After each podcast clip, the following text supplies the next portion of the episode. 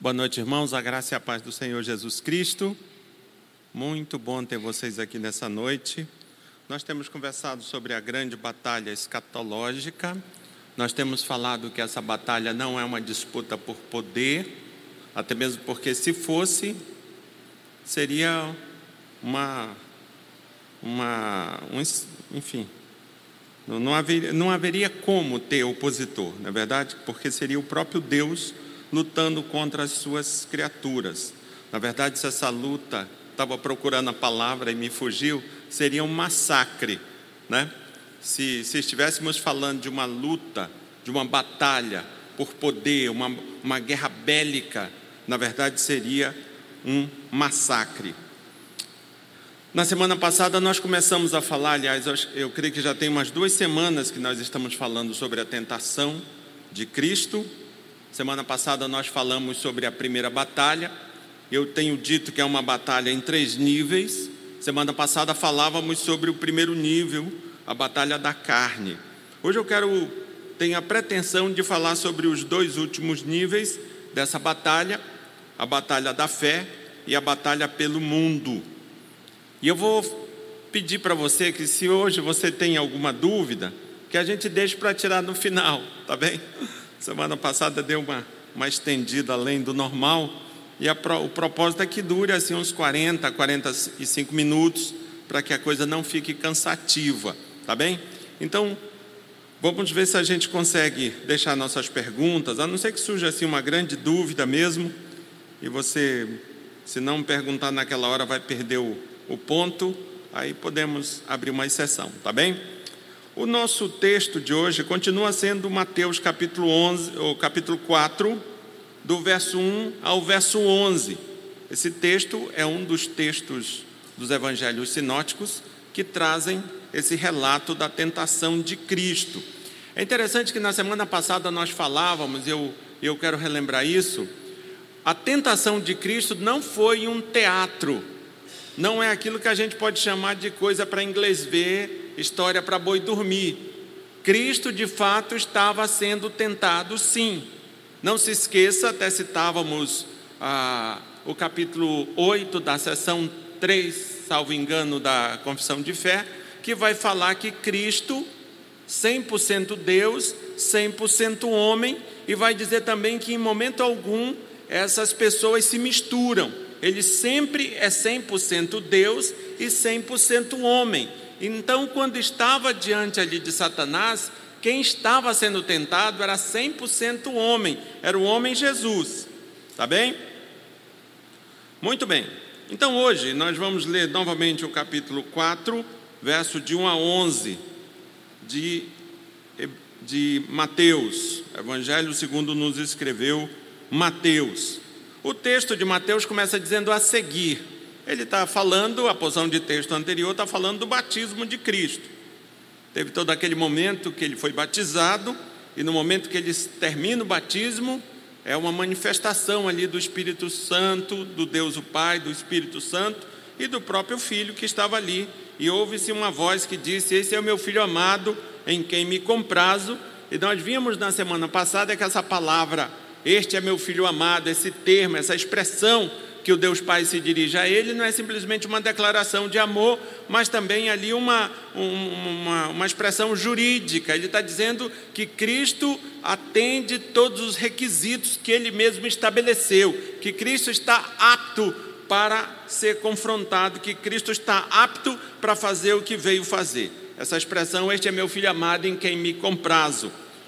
Muito bem, o texto de, de Mateus capítulo 4, verso 11 é, perdão, capítulo 4, do verso 1 ao verso 11, vai dizendo assim: A seguir foi Jesus levado pelo Espírito ao deserto para ser tentado pelo diabo.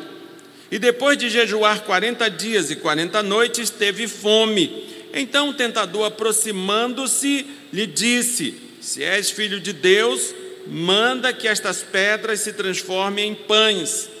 Jesus, porém, respondeu: Está escrito não só de pão viverá o homem, mas de toda palavra que procede da boca de Deus. E a partir desse texto aqui que nós vamos ver hoje, né? Então o diabo o levou à cidade santa colocou-o sobre o pináculo do templo e lhe disse: Se és filho de Deus, atira-te abaixo, porque está escrito: aos seus, aos seus anjos ordenará ao teu, a teu respeito que te guardem, e eles te susterão nas suas mãos, para não tropeçares em alguma pedra. Respondeu-lhe Jesus: Também está escrito: Não tentarás o Senhor teu Deus. Levou-o ainda o diabo a um monte muito alto, mostrou-lhe todos os reinos do mundo e a glória deles. E lhe disse: Tudo isto te darei se prostrado me adorares. Então Jesus lhe ordenou: Retira-te, Satanás, porque está escrito: Ao Senhor teu Deus adorarás e só a ele darás culto.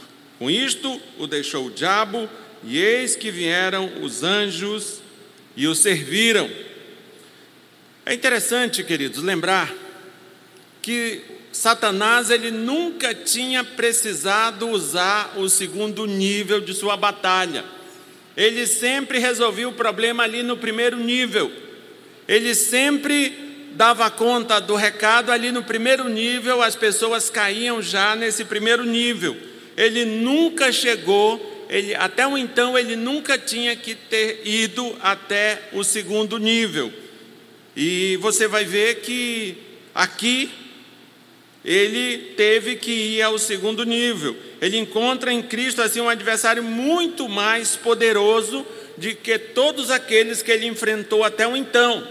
Até o então, ele não precisava partir, é, sair desse primeiro nível. As pessoas caíam, os seres humanos caíam ali na, no primeiro nível da tentação, na carne, da batalha da carne. Mas aí você vai ver também, olhando para esse texto, que o inimigo ele não esgotou o seu arsenal. Ele ainda tinha armas poderosas para usar contra o filho de Deus. E tá aí na tela. Você vai ver que Satanás ele subiu o nível do teste quando abandonou as questões relacionadas com a satisfação dos desejos, do corpo e se encaminhou para tratar de aspectos mais sutis e mais difíceis de serem vencidos na natureza humana. É por isso que nós estamos falando assim da batalha da fé. A batalha da carne é uma batalha difícil, mas aqui nós estamos no outro nível. É coisa muito mais difícil ainda. E aí você olha para o texto, vai ver que Satanás leva Jesus ao pináculo do templo, do templo e cita as escrituras. Perceba a, a, a, o grau de dificuldade aqui. Ele começa citando literalmente as Escrituras. Ele cita Salmo 91, versos 11 e 12. Porque aos seus anjos dará ordens a teu respeito, para que te guardem em todos os teus caminhos. Eles te susterão nas suas mãos, para não tropeçares em alguma pedra. Perceba que o chumbo do diabo aqui está mais pesado. Ele, ele realmente está no outro nível. E aí, queridos, eu sei que eu falei que não era para você participar agora, mas eu creio que é interessante a gente fazer essa pergunta, que eu creio que o Jadson vai colocar aí na tela, para nós pensarmos nisso que nós estamos falando. O que é mais fundamental para que uma pessoa creia em Deus? Os milagres ou o ensino das Escrituras? Hã? Pode... Os ensinos. Se milagre fosse, o povo do deserto, deserto estava todo salvo até hoje. Como é que é? Se, se milagre fosse o requisito, o pessoal do deserto estava top, hein? Verdade. Então veja, é interessante a gente fazer essa pergunta só para a gente dar uma, uma refletida sobre isso. Porque muitas vezes a gente acha que se houvessem muitos milagres, se pessoas estivessem sendo ressuscitadas, se Deus estivesse abrindo o Xingu para as pessoas ficarem atravessando quando tivesse alguma dificuldade, a gente fica achando que se essas coisas ainda tivessem acontecendo nos nossos dias, a igreja estaria muito mais forte, a igreja estaria muito mais pujante. Mas vamos dar uma refletida sobre essa tentação que Satanás está fazendo ao nosso Senhor Jesus Cristo. Veja bem, segundo o diabo, Jesus devia exigir um sinal de Deus. Segundo Satanás, olhe para esse texto que você vai ver isso. Segundo o diabo, Jesus deve, deveria exigir um sinal de Deus. E você vai ver, queridos, que ao longo do ministério de Jesus Cristo, muitos foram os que pediram dele um sinal. Muitas pessoas queriam ver milagres, queriam ver, queria que, eles, que ele fizesse milagres para que pudessem acreditar. Por exemplo, só para citar um texto, tem muitos. João 6,30 vai dizer: vai dizer que as pessoas chegaram a ele, algumas pessoas chegaram a ele, e disseram assim: Que sinal fazes para que o vejamos e creiamos em ti? Quais são os teus feitos? Tipo assim, faz aí alguns milagres para a gente ver se vale a pena a gente acreditar em você. Ou seja, no, no, nos anos de ministério de Jesus Cristo, muitos foram os pedidos por sinais. E você vai ver que num outro momento, antes mesmo dele, de, dele multiplicar os pães, ele vai dizer que toda aquela multidão andava atrás dele, não porque cria que ele era o Filho de Deus, que ele era o Messias, mas estavam vindo atrás dele porque viram as coisas que ele tinha feito. Ele vai dizer isso. Então, muitos foram os sinais, o diabo não é o primeiro. O diabo não é o primeiro que pede sinais. Aliás, aqui está sendo, né? Mas melhor, não foi o único. Mas veja bem, quando você olha para o ministério de Cristo, você vai ver que os sinais, os milagres, eles nunca deram muito resultado. Por quê? Porque por ocasião da sua prisão, vazou todo mundo, não ficou ninguém. Inclusive aqueles que viram a transfiguração, inclusive aqueles que ouviram que viram ele se batizando, que viram ele ser glorificado e descer ali Elias e, e Moisés, essa galera sumiu toda. Então você vai ver que esse negócio do milagre, dos sinais, nunca resolveu muito o problema. E é interessante também quando a gente olha para esse texto, nós vamos ver que Jesus, ele deixa claro que a fé verdadeira não depende de sinais ou prodígios, mas apenas e tão somente do que está escrito. Será que nós temos um problema? Será que essa geração de cristãos dos nossos dias tem algum problema se de fato estamos certos em entender que Jesus Cristo está dizendo que a fé verdadeira não depende de sinais ou prodígios, mas apenas e tão somente do que está escrito? Será que essa geração de crentes do nosso dia tem algum problema? Queridos, uma teologia que se fundamenta somente em milagres, preste atenção nisso que eu vou te dizer, que eu não tirei isso da minha cartola, está na Bíblia. Uma teologia que se fundamenta somente em milagres, em sinais, é uma teologia satânica, é uma teologia do diabo. Uma teologia que vive dizendo para nós pedir para Deus um sinal, essa teologia não é bíblica, não é de Cristo, é de, é de Satanás. Tipo, é, cobre de Deus que Ele te deve. Você já viu, já ouviu isso? E talvez você até gostou desse negócio de poder pegar Deus pelo colarinho e dizer: ai, ai, ai, não me dê não para você ver. Mas olhe para esse texto que você vai ver que uma teologia que se fundamenta somente em milagres é é, e em sinais é uma teologia satânica. Não estou dizendo que não existe mais milagres, não estou dizendo isso. Não estou dizendo que Deus não faz o sobrenatural acontecer, não estou dizendo isso, mas estou dizendo que uma teologia que se fundamenta única e exclusivamente nos milagres, ela é satânica porque a Bíblia nos assegura isso. Queridos, e aí, a gente continuando olhando para esse texto, você vai ver que uma das coisas que Jesus Cristo deixa claro aqui é que nós não devemos tentar Deus.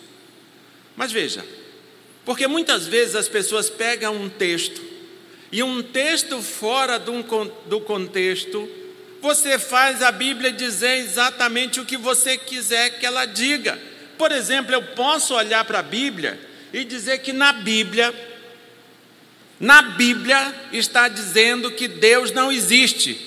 A Bíblia diz que Deus não existe. Fora do contexto eu digo isso. Mas se eu pegar o contexto, eu vou dizer assim, ó: diz o ímpio em seu coração, não há Deus. Percebe? Então, todas as vezes que você tira um texto do contexto, você faz a Bíblia dizer o que você quer. E, na verdade, o que Satanás está fazendo aqui é também tirando o texto do contexto. Então, veja bem: quando você estiver lendo a Bíblia, quando você estiver ouvindo um sermão, inclusive os meus, eu quero te dizer que não basta apenas estar escrito, é preciso contextualizar o que está escrito para compreendermos o que Deus nos diz. Eu acabei de te dar um exemplo aqui. A Bíblia diz que não há Deus, mas é porque ela está relatando a impressão do ímpio. Diz o ímpio no seu coração: não há Deus. Então veja, veja a resposta. Veja o que Jesus vai. Veja que Jesus, melhor dizendo, que Jesus, ao responder ao diabo, ele diz o seguinte: também está escrito. Ou seja, ele reconheceu que o que o diabo havia dito estava realmente na Bíblia, mas mostrou que havia uma norma maior, a qual, de certo modo, regulamentava aquela. Então, cuidado com textos fora do contexto. E a gente poderia até, posso até te dar uma paráfrase aqui do, do que Jesus Cristo disse, da resposta de, de Jesus. É basicamente o seguinte: é verdade que está escrito que os anjos nos socorrem e nos protegem dos perigos, mas também está escrito que não devemos nos colocar em perigo intencionalmente, pois não devemos tentar a Deus. Há uns dias atrás, eu creio que já tem talvez mais de um ano, eu li a história de um pastor que, na hora do culto, foi em algum lugar do mundo, não vou lembrar onde é, mas ele pegava serpentes venenosas. E você sabe o que dizia a notícia? Pastor que na hora do culto pegava em serpentes venenosas, foi picado por uma delas e é morto. Me pergunte se eu fiquei com pena. Eu não vou responder, não, que eu estou falando online. Mas veja, é verdade que está escrito que os anjos nos socorrem e nos protegem dos perigos, mas também está escrito que não devemos nos colocar em perigo intencionalmente, pois não devemos tentar Deus. Queridos, e o que que Jesus Cristo está fazendo? Veja só. Jesus ele citou, na verdade, Deuteronômio 6:16, que se refere ao teste de Deus em Massá, que cita Êxodo 17, 7, onde o povo se recusou a aceitar que Deus estava entre eles até que lhes desse um sinal. É disso que Jesus está falando. Essa história das pessoas pedir sinal para saber se Deus, se Deus é ou não é, isso é velho, porque Deuteronômio, Êxodo primeiro, Deuteronômio repete, cita, já falava disso, que o povo de Deus tentou a Deus, porque não acreditou que Deus estava entre eles, depois de Deus ter feito tudo o que ele já havia feito. Veja, queridos, a resposta de Jesus, ela mostra a implicação do ato. Isso seria tentar ou testar a Deus. Testar a Deus é duvidar de Deus. Cobrar de Deus é duvidar de Deus. Queridos, esse tipo de tentação, ele está assim um nível acima da tentação da carne, porque começa a tocar em coisas mais elevadas, aspectos que deveriam ser santos. Por isso, essa tentação está ligada aos aspectos espirituais da vida, desvirtuando a própria fé. Veja bem, quando nós estamos olhando para a nossa própria vida cristã, nós devemos sim confiar em Deus, nós devemos sim depender de Deus, mas nunca expor, nunca nos, nos colocarmos em perigos simplesmente porque somos filhos de Deus. É basicamente isso que Satanás está dizendo aqui. Certa feita eu assistia um vídeo no YouTube de um cidadão que não é muito teológico e é considerado assim um, um grande apóstolo. Por ocasião, um certo repórter havia morrido e havia morrido de câncer. E esse dito repórter havia feito algumas críticas a ele. E esse cidadão, nesse vídeo, talvez ainda esteja no ar, ele diz basicamente o seguinte: ele me achincalhou disso, daquilo e daquilo outro, e eu mandei que Deus colocasse nele um câncer. E o caba tinha morrido já, ou seja, se aproveitando de uma situação, e ele ainda disse isso, e um monte de gente ouviu, e eu creio que acreditou. Mas olhe só, a fé verdadeira, querido, queridos, nunca deixa de ser humilde e submissa à vontade de Deus. Na hora que você ouvir alguém dizendo que mandou Deus botar um câncer ou fazer qualquer outra coisa, tenha certeza que você não está diante de alguém que tem uma fé verdadeira, porque a fé verdadeira nunca deixa de ser humilde e submissa à vontade de Deus. Tenha cuidado com pessoas que oram basicamente assim: eu determino. Tenha cuidado, porque isso de humildade não tem nada.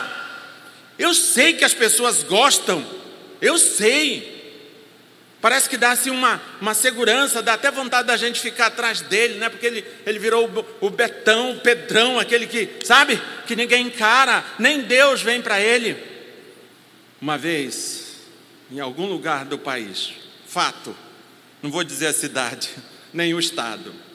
Fomos visitar um certo, um irmão da igreja, e fomos visitar e pediu, pediram para ir comigo um certo bispo. E chegando ali no hospital, esse cidadão, esse irmão que a gente foi visitar, ele estava muito grave. E eu orei, clamei de Deus, fiz uma oração que eu entendi que Deus colocou no meu coração. Depois que eu terminei de orar, o dito bispo disse: Eu posso orar, pastor? À vontade. E ele, eu determino, a cura virá. E foi, foi, ia para frente para trás, tudo bem. Terminou. Isso foi um domingo, mais ou menos umas três, quatro horas da tarde. Na terça-feira, este que havia recebido a determinação de Deus curá-lo morreu. Fato.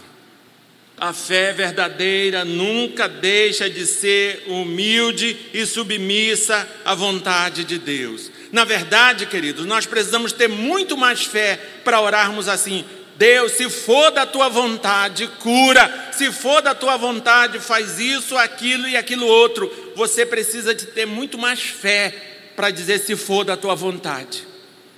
Queridos, nós vamos passar agora para a batalha do mundo. Então, nessa batalha do mundo, nessa batalha da fé, qual é o que está em jogo aqui? O desafio que, Deus, que Satanás colocou para Cristo é que ele pedisse um sinal, é, que ele pedisse um sinal para Deus, porque se ele não pedisse um sinal para Deus, Deus não era o seu pai e, obviamente, ele não era o filho de Deus, ele não era quem dizia ser. Isso aqui começa a nos ensinar algumas coisas. Uma delas, que mais importante do que um sinal, um milagre, é o que está escrito. Porque se você não souber o que está escrito, você está à mercê do diabo, à mercê do mundo. Então leia a Bíblia e faça a oração. Até mesmo porque a fé vem pelo ouvir e ouvir a palavra. É a palavra que constrói a nossa fé. Queridos, aqui nós tivemos a batalha da fé. E nós vamos caminhar, vai dar tempo de nós falarmos sobre a batalha pelo mundo. Vejam bem, quando nós estamos falando da batalha pelo mundo, nós estamos assim no último nível da tentação, esse último nível da tentação relatado por Moisés, por Mateus. E você vai ver que esse último nível da tentação relatado aqui por Mateus, ele revela Satanás em, do jeito que o diabo é. Satanás sem cortes, sem emendas, sem, sem edições. Você vai ver que esse último nível dessa tentação, dessa batalha, na verdade revela Satanás sem maquiagem, todo do jeito que ele é. Talvez você esteja imaginando o cão todo despinteado assim, né? Todo. É, o, o, esse nível aqui revela ele exatamente como ele é. Porque veja bem, no Monte Altos, Satanás pôde mostrar o que realmente valoriza: os reinos do mundo e a glória deles. É disso que ele está atrás: rei, os reinos do mundo e a glória deles. É, naquele momento, você vai ver que nessa, nesse último nível, nessa terceira batalha, na batalha pelo mundo, você vai ver que Satanás ele não usou a palavra de Deus. Você vai ver que ele lutou com suas próprias armas. Você vai ver que ele arriscou o último trunfo. Você vai ver que ele opôs o seu poder diretamente ao, ao poder de Deus.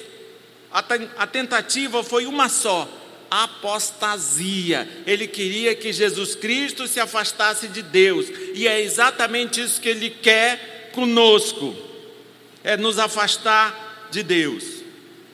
A sua proposta a Cristo de lhe dar todos os reinos do mundo e a glória deles em troca de adoração, aponta para o seu grande desejo de que os homens conscientes e decididos deem um passo para longe de Deus.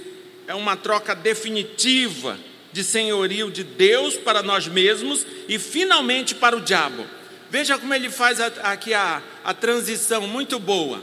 Primeiro, o homem deixa de, de, estar sob o senhorio de Deus, mas não passa assim como que imediatamente para o senhorio do diabo. Primeiro, como que eu assumisse o comando. Hã? Mas isso é só um estágio, e na verdade é até uma ilusão. Porque quem não está sob o comando de Deus está sob o comando de Satanás. E à medida que a gente reivindica autonomia, na verdade a gente está dizendo: toma, Satanás, que esse filho é teu. Está amarrado com relação a mim. não sou dele, não, mas é só para ilustrar o que eu estou dizendo. À medida que eu tomo a minha, a minha vida das mãos de Deus, e achando que eu, que eu posso ter autonomia, na verdade eu estou colocando a, a, minhas, a minha vida nas mãos de Satanás. Quem faz isso está assim colocando a sua vida na vida nas mãos de Satanás. Perceba essa citação do C.S. Lewis, eu creio que nós temos aí, Veja só o que o C.S. Lewis diz em um dos seus livros, Cristianismo Puro e Simples. O Cristianismo Puro e Simples é um livro pequenininho, tem pouco mais de 100 páginas, muito bom, muito profundo. E veja só o que C.S. Lewis diz aí, ó. De acordo com os mestres do cristianismo, o pecado principal, o supremo mal é o orgulho. A falta de pureza, a ira, a ganância, a embriaguez e tudo mais em comparação com ele são ninharias. Foi pelo orgulho que o demônio tornou-se demônio. O orgulho conduz a todos os outros pecados. É o mais completo estado da alma ante Deus. E é interessante que muitas vezes a gente disciplina o embriagado, o fofoqueiro, mas eu estou na igreja há muitos anos e nunca vi ninguém sendo disciplinado por orgulho. E a Bíblia vai nos mostrar que o orgulho, na verdade, é o pai de todos os pecados. Queridos, veja só. Em uma palavra, Satanás transfere sua queda para nós torna-nos cúmplice do seu próprio pecado. O que isso evoca é autonomia, senso de superioridade, vontade de dominar sobre os outros. Então tenha cuidado com esse negócio de autonomia. Tenha cuidado de você achar que é dono do, da, da tua própria vida. Tenha cuidado de achar que você manda mais na sua vida do que Deus. Porque talvez se você está pensando nisso, existe uma boa possibilidade de você estar sendo cooptado por Satanás. Queridos, Satanás leva Jesus a um monte muito alto e propõe uma troca de senhorio por todos os reinos do mundo. Você vai entender por que, que Satanás está fazendo isso. Ele não está atirando para todo lado. Ele está, veja só, ele leva Jesus a um monte muito alto e a proposta que ele faz é uma troca de senhorio por todos os reinos do mundo. Você me adora, tem tudo e só me adora, só quero isso. É interessante você perceber o lugar dessa derradeira tentação, até mesmo porque esse lugar é significativo. O monte muito alto, possibilidade de ver todos os reinos. Você vai ver que no Antigo Testamento, o monte é um lugar de se encontrar com Deus. Preste atenção, veja se o, se o cão não sabe onde quer chegar. No Monte Sinai, Deus concedeu a lei. Em diversas passagens foi sobre um monte que Deus se revelou. O próprio texto de Mateus disse que no monte Jesus se transfigurou diante dos discípulos. O que que o diabo está querendo? Nada mais, nada menos de que ser tal qual Deus, ser igual a Deus. O diabo quer ser igual a Deus, quer receber adoração devida apenas a Deus. Queridos, você vai ver que a resposta decisiva de Jesus. Você vai ver que quando você olha para essa resposta decisiva de Jesus, você vai ver que além dele citar o primeiro mandamento, que estabelece o único que é digno de receber adoração, que é Deus, você vai ver que Jesus acrescentou também um imperativo para Satanás, que é a palavra retira, retira-te. Veja bem, essa palavra ela mostrou a supremacia de Jesus sobre o diabo e trouxe a única resolução definitiva possível, que é uma repreensão direta de Jesus sobre ele. É, é, tipo assim, Jesus chegou à conclusão que não vale a pena ficar debatendo com Satanás. Retira-te, acabou, aqui acabou, bem aqui acabou. Você vai ver que mesmo ele tendo perdido em todas as instâncias, ele já havia perdido na primeira tentação, na segunda, você vai ver que ele nunca vai desistir. É por isso que ele precisa sofrer essa sanção direta de Deus. Isso também, na verdade, quando Jesus diz para ele: retira-te, isso também aponta para a necessidade da segunda vinda de Cristo, quando ele vai jogar Satanás e os seus demônios no lago de fogo. Porque enquanto ele não fizer enquanto isso não acontecer, ele vai continuar fazendo o que faz hoje. Ele está amarrado, está derrotado, mas ele continua sendo o tentador. É por isso, já lembrei no, no, na semana passada e lembro agora de novo, é por isso que Pedro vai dizer que ele está ao derredor. Ele tem um impedimento para chegar a nós, mas ele tenta estar ao derredor, rugindo como um leão. É interessante essa figura que Pedro cria, que ele constrói. Um leão não fica, um leão faminto não fica só olhando de longe. Ele vai lá e abocanha a sua presa. Mas Pedro diz que ele não faz isso porque ele está ao derredor. E ele não faz isso porque Cristo, ali em Pedro, já morreu, ressuscitou, já tirou dele a ousadia, a, a autoridade que ele tinha. Muito bem, queridos.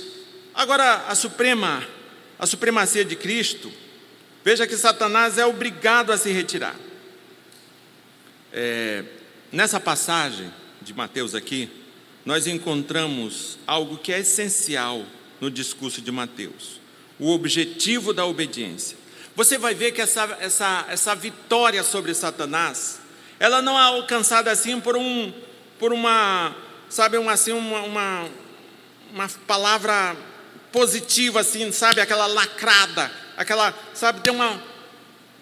Você vai ver que essa vitória não foi por conta da, da, da fala que foi enérgica, que foi dita na hora certa. Não foi, não foi essa a, a, o segredo da vitória. E também não foi por um, um exercício de poder ou autoridade miraculoso. Jesus disse: Ó, some Satanás. Não foi assim. Mas, contrariamente, paradoxalmente pelo caminho da humildade. Serviço e sofrimento, e acima de tudo, um apego às sagradas Escrituras e um repúdio veemente a Satanás e seus métodos. Foi assim que Jesus Cristo nos mostra que venceu Satanás. Ele não ficou querendo dar tiro na cabeça do, do diabo, ele não ficou evocando milagres, atos miraculosos. Ele venceu, trilhando o caminho da humildade, do serviço e sofrimento e, acima de tudo, o apego à Escritura e um repúdio veemente a Satanás e seus métodos. E você vai ver que é assim que Cristo vai caminhar por todo o seu ministério. É assim que ele vai caminhar. E é isso que ele diz, por exemplo, a Pedro, quando ele é preso e Pedro saca da espada e corta a orelha de, do soldado do, do, do sacerdote, do sumo sacerdote. Ele diz que não é daquele jeito a luta, não é assim que ele veio lutar. Porque se fosse, ele tinha exércitos e exércitos e tinha soldados muito melhores do que Pedro para fazer esse serviço. Queridos, um ponto que é interessante aqui, que a gente começa a conversar agora também, é sobre os donos dos reinos. O dono dos reinos. Veja, a atitude do diabo de se colocar como dono dos reinos deste mundo eu digo para você que merece um pouco mais de atenção da nossa parte. Você vai ver que Mateus relata que o diabo mostrou-lhe mostrou todos os reinos do mundo e a glória deles, então declarou: Tudo isso te darei se prostrado me adorares. O diabo pode ser considerado dono do mundo? Veja se não é isso que ele disse. Ele mostra tudo e diz assim: Eu vou dar tudo isso para você se você prostrado me adorar. O diabo pode ser considerado o dono do mundo? A resposta para essa pergunta, queridos, é não. Veja o que diz, por exemplo, Salmos 24, verso 1. Você vai ver que o mundo pertence a Deus. Olha só o que diz o texto: a, de, a terra e tudo que nela há são do Senhor, o mundo e todos os seus habitantes lhe pertencem. Então veja, o diabo não pode ser considerado dono do mundo. Mas nós temos alguns problemas aqui. Uma outra pergunta: por que então Cristo não desmentiu a suposta pretensão maligna? Por que, que Cristo não disse, cala a boca, seu mentiroso, pai da mentira? Por que, que Cristo não repreendeu, não desmentiu Aí a gente vai dar uma corrida lá para Lucas 4, do verso 5 a 7, que relata esse mesmo episódio da tentação. Mas veja as palavras que Lucas diz, o historiador Lucas. Veja o, o, o que ele vai dizendo. Então, Lucas 4, 5, 7. A partir do. Acho que é do 5 que eu coloquei. Então o diabo levou a um lugar alto e no momento lhe mostrou todos os reinos do mundo. Eu lhe darei a glória desses reinos e autoridade sobre eles, pois são meus e posso dá-los a quem eu quiser. Disse o diabo: Eu lhe darei tudo se me adorar. Veja, eu lhe darei a glória desses reinos e a autoridade sobre eles, pois são meus e posso dá-los a quem eu quiser. Você veja o que Lucas, a luz que Lucas nos joga sobre esse texto. Você vai ver que Satanás não está dizendo que é dono dos reinos do mundo, mas que tem autoridade sobre eles e sobre a glória deles. É por isso que, que Jesus não mandou que ele calasse a boca, porque ele está dizendo que tem autoridade sobre eles e sobre a glória deles. Ele está falando não de, de, de posse, de coisa física, mas ele está falando de autoridade, de legalidade. E aqui a gente volta para aquilo que eu tenho falado aqui. Nós estamos falando de uma batalha jurídica, de uma batalha por legalidade. O que, o que Satanás está dizendo a Cristo aqui é dizendo: Eu tenho legalidade. Eu tenho legalidade jurídica para fazer o que eu estou fazendo. Me foi dado e eu dou para quem eu quiser. Veja, a palavra em destaque no texto de Lucas é autoridade. Literalmente, Satanás está dizendo, está dizendo que recebeu toda essa autoridade. Você vai ver assim que de forma enfática ele diz: Pois para mim foi dada, e consequentemente Satanás alega ter condições de conceder essa autoridade a quem ele quiser. E você vai ver que isso é coerente com o ensino bíblico, com o restante dos ensinos bíblicos. Veja, queridos, do que, que nós estamos falando? Nós estamos falando que com a queda do homem, Satanás recebeu a autoridade e a glória dos reinos do mundo. E quem foi que deu essa autoridade? Foi quem tem a autoridade, foi Deus. Toda autoridade é de Deus, todas as coisas pertencem a Deus. E por que, que Ele deu? Porque Ele é justo. Porque Ele é justo. Porque o homem pecou, a humanidade pecou, e Satanás ele teve que dar, ele ele deu porque ele é justo, porque ele assim o determinou que seria. Queridos, olha só, não sou advogado do diabo, não, mas o diabo estava falando a verdade quando disse que havia recebido toda aquela autoridade sobre os reinos do mundo.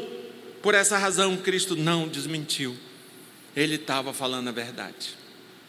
É difícil reconhecer isso, mas o pai da mentira está falando a verdade porque de fato ele recebeu e é por isso que Cristo não desmentiu.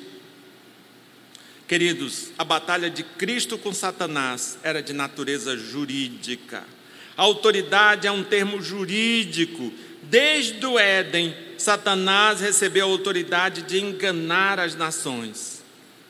Mas aí, você vai ver que Cristo caçou a autoridade de Satanás. Ele tinha autoridade, agora não tem mais a autoridade que ele tinha. Cristo caçou a autoridade dele. Com sua morte e ressurreição, Cristo caçou a autoridade de Satanás. É por isso que ele vai dizer lá em Mateus 28, 18. 20, Mateus 28, 18, Jesus Cristo já havia morrido, ressuscitado, estava de malas pronta para partir o céu ele já estava prontinho para ser assunto aos céus. E olha o que ele disse: o texto diz assim: Jesus se aproximou deles e disse: aproximou deles quem? Dos apóstolos, dos discípulos, e disse o seguinte: toda autoridade no céu e na terra me foi dada.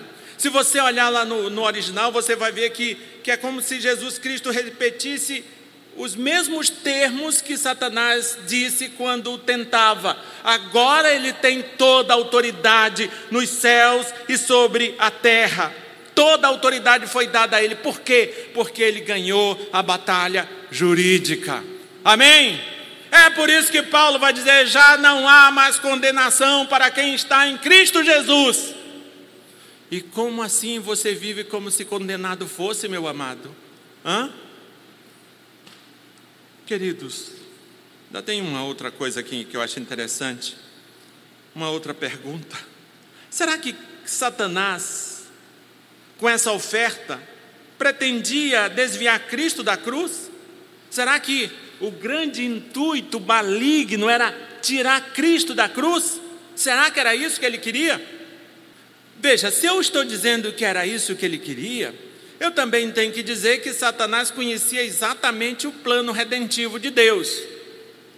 Tenho ou não tenho um problema se eu digo que ele sabia exatamente o plano redentivo de Deus? Tenho. Ele sabia que havia uma maldição, porque ele estava lá no jardim do Éden, Gênesis 3,15, ele foi dito às orelhas dele, aos ouvidos dele, ele ouviu aquilo. O descendente da mulher vai esmagar a tua cabeça, vai acabar contigo, vai vai te trucidar, apesar de tu ferir ele mortalmente, porque uma serpente venenosa, quando fere o calcanhar de alguém, é um ferimento mortal. Mas ele sabia que teria sua cabeça esmagada pelo descendente da mulher, mas ele não sabia como aconteceria isto. E você quer uma prova? Veja bem, um simples o simples fato da Escritura mencionar que Satanás entrou em Judas, e então foi, e, o, e Judas foi e o vendeu aos sacerdotes, está lá em Lucas 22, 3, 6, é um forte indício que ele não só não sabia que Jesus precisava ser morto, como de, alguma, de algum modo contribuiu para isso. Disse, moço, entrou no Judas, o Judas foi lá, vendeu, ele vai morrer. Então, ele não só sabia, não só não sabia, como acabou contribuindo para que isso acontecesse. Se nós olharmos, por exemplo, a 1 Pedro 1,12, você vai ver que os mistérios do Evangelho não estavam acessíveis nem mesmo aos anjos do bem, aos anjos bons, antes que fossem plenamente revelados à igreja. Por esse motivo, Pedro diz o seguinte: que eles anelam prescrutar essas verdades. Eles estavam ali tentando entender isso, não entendiam. Veja, nem os anjos bons, até aquela ocasião, não sabiam ainda como se daria isso. E você vai ver que Paulo, por exemplo, em Efésios 3,10, Paulo ensina que após a cruz, pela pregação da igreja, a multiforme sabedoria de Deus se torna agora conhecida dos principados e potestades. Satanás ficou sabendo, as potestades ficaram sabendo através da pregação da palavra. Antes, não sabia. Veja, não há razão para supor que Satanás tivesse um conhecimento melhor a respeito da missão de Cristo do que tinham os próprios discípulos de Jesus. Nem os próprios discípulos de Jesus não sabiam, não entendiam.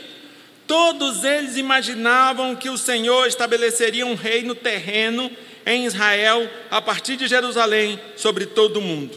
E você vai ver que, mesmo depois da ressurreição, os discípulos ainda pensavam que seria assim.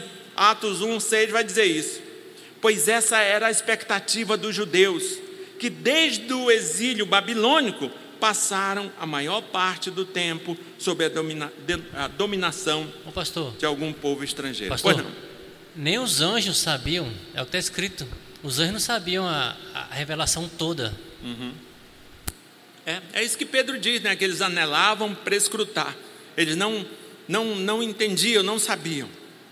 Queridos, provavelmente Satanás acreditasse que Jesus estava se apresentando como um novo Moisés, o qual estava ali para libertar e conduzir o povo.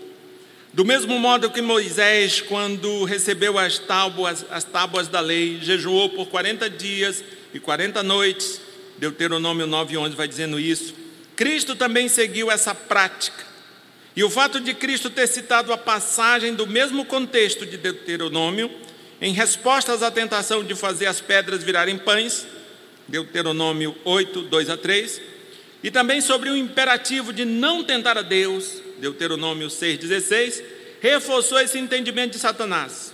Assim, o diabo começou a enfrentá-lo como o Messias, o profeta, semelhante a Moisés, e fez de tudo para impedir que ele cumprisse a sua missão, ainda que Satanás não soubesse exatamente como Cristo faria. É interessante dizer isso, queridos, porque às vezes as pessoas dão a Satanás um poder que ele não tem. Ele tinha muito poder até Cristo. Hoje ele não tem tanto poder. Ele é derrotado e está amarrado. Ele não pode chegar a você. Ele não tem não tem como chegar a você. Quem está perto de você é o anjo do Senhor o anjo do Senhor acampa-se ao redor daquele que o teme e o livra. Mas veja, Pedro vai dizer assim: Satanás, porque o diabo, o nosso adversário, está ao nosso derredor, rugindo como um leão. Pedro diz um alerta: ele está amarrado, mas fica atento, que ele está amarrado, mas não está morto, não está jogado dentro do lago de fogo. Ele está amarrado, mas ainda não está morto quem peleia, como diz o gaúcho, né? Ele está vivo, ele está peleando. E para nós chegarmos às nossas considerações finais, Satanás utilizou o seu arsenal dentro do seu campo confortável de atuação. Ele fez acusações e ofertas. Tudo isso mostra que a sua intenção era desqualificar Cristo. Porém, quando tocou na questão de, da autoridade sobre os reinos do mundo, provavelmente sem querer, ele tocou no ponto-chave de toda aquela guerra. Para ele, a autoridade era um despojo, uma conquista até certo ponto fácil, por causa do pecado dos homens. Para Cristo, entretanto, seria uma conquista sangrenta. Por esse motivo, Cristo rejeitou o caminho fácil, o qual, de qualquer modo, não lhe daria a verdadeira autoridade que ele precisava conquistar. A autoridade de tirar os cativos do reino de Satanás. Amém? Cristo venceu os três níveis de batalha: carne, fé e pelo mundo. E Ele é o nosso Senhor. Ele vive. Amém? Muito bem. Alguma pergunta? Na semana que vem nós vamos continuar falando. Nós vamos continuar falando sobre. Aqui Cristo enfrentou o maioral dos demônios, Satanás. Mas você vai ver que em outros, em outros encontros ele vai se encontrar com outros seres malignos que não é Satanás. Você vai ver que agora Satanás sai de cena, mas ele ele volta. Pastor. Pois não. Rapidinho, tem uma pergunta rápida. Aqui, pastor. Aqui. Sim. Essa Eu voz queria assim perguntar procurando. se Satanás tinha livre-arbítrio. Oi? Se o Satanás tinha livre-arbítrio Quando? antes da morte de Jesus. Ou se ele ainda tem. Olha só. Depois do pecado não há livre-arbítrio. Satanás ele não podia fazer o bem. Da mesma forma que o ser humano não pode fazer o bem. Se eu tenho livre-arbítrio, eu posso, por exemplo, escolher não pecar. Existe algum ser humano que dá conta de dizer assim: eu não peco mais. Eu decidi não pecar. Existe? Isso quer dizer que a gente não tem livre-arbítrio. A gente é escravo do pecado. Nesse mundo, nós não podemos é, decidir não pecar. Então veja bem: o pecado, na verdade, ele tirou o livre-arbítrio. A queda tirou o livre-arbítrio. As pessoas não podem, os seres, é, Satan, os seres caídos, no caso, eles não, eles não têm livre-arbítrio, eles só podem escolher ser maus, ser, ser o que eles são. Amém? Muito bem. Pois não, Pastor, senhor. antes dele entrar lá, antes do orgulho tomar o coração dele, ele tinha livre-arbítrio, né? Depois que ele caiu lá, o orgulho tomou conta do coração dele, ele entrou na semente lá, enganou. O castigo de Deus. Lá ele perdeu isso. Sim, sim. Muito bem, Jadson. É, antes da queda havia o livre-arbítrio. Depois da queda, a, os teólogos vão dizer que há uma livre agência. É como se tivesse. É uma livre agência. Algumas coisas a gente escolhe, mas, por exemplo, escolher para ir para o céu, quem. Agora é Deus quem escolhe quem vai para lá. Pode perguntar, Emily. Tá bem. Muito bem. A pergunta da Emily é mais ou menos assim. Tem até a porta-voz da Emily. É, Olha porque quantas- ela não quer perguntar, mas vou perguntar logo por ela. É mais ou menos assim. Ela não entendeu sobre ter livre-arbítrio antes, porque ela acha.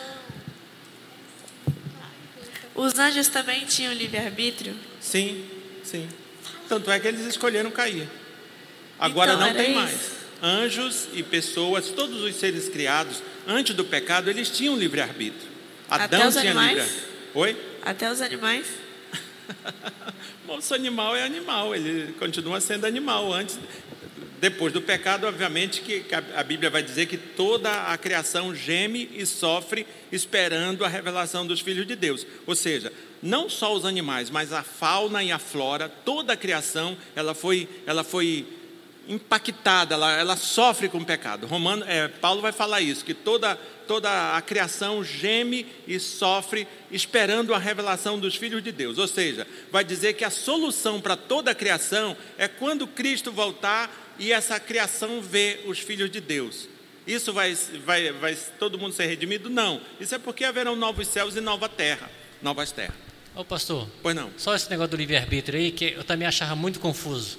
Só que os anjos, os anjos que estão no céu hoje podem pecar? Não mais. Deus já confirmou a escolha. É impossível eles pecarem. Os anjos que caíram podem se arrepender? Não, mais. Já foi confirmada a escolha. E nós estamos nesse intervalo. Quando nós chegarmos lá em cima, ou na segunda vinda de Cristo, ou morrermos e formos para lá, nós também não poderemos pecar mais. Foi confirmada a escolha. É, muito bem. É interessante quando a gente fala, por exemplo, da perseverança dos santos. A gente dizer que, que, que a pessoa não perde a salvação.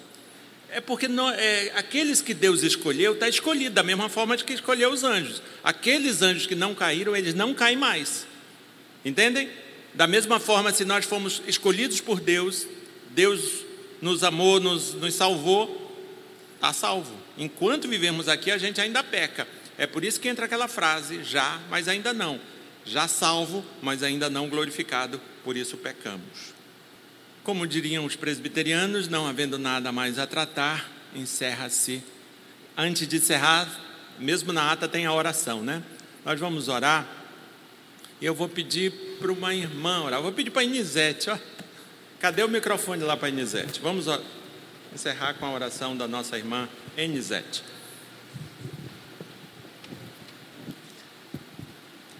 Seja Jesus obrigada por mais esse momento, por aprendermos da tua palavra. Alguém, muitas vezes a nossa mente não entende algumas coisas, ó Pai, ou fica confuso.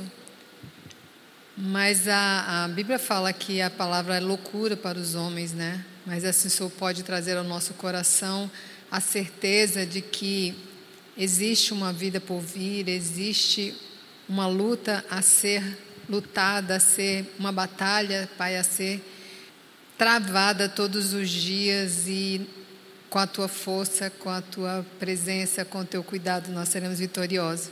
Nós possamos entender que nós somos escolhidos por ti, nós somos separados e nosso único motivo para viver é para louvar e bendizer o teu santo nome. Que possamos nos apossar dessa verdade e entender que a tua palavra ela é viva, ela é eficaz, ela é mais cortante, Pai, do que uma faca, ela é mais pura do que o mel e ela pode perscutar todo o nosso ser, todo o nosso entendimento, todo o mais profundo da nossa mente, ó Pai, e que tu possas colocar no nosso coração essa certeza da tua presença conosco. E o mais só vai confirmando a cada dia no nosso coração a tua palavra, mas é necessário que nós nos aprofundemos nela, é necessário que nós estudamos para que nós possamos entender a profundidade dela. Obrigada, Senhor Deus, por essa noite, obrigado pelos ensinamentos, que possamos crescer no Senhor. Em nome de Jesus. Amém. Boa noite, meus queridos. Vão e não pequem mais. Não se esqueçam que o diabo está ao derredor, rugindo como um leão.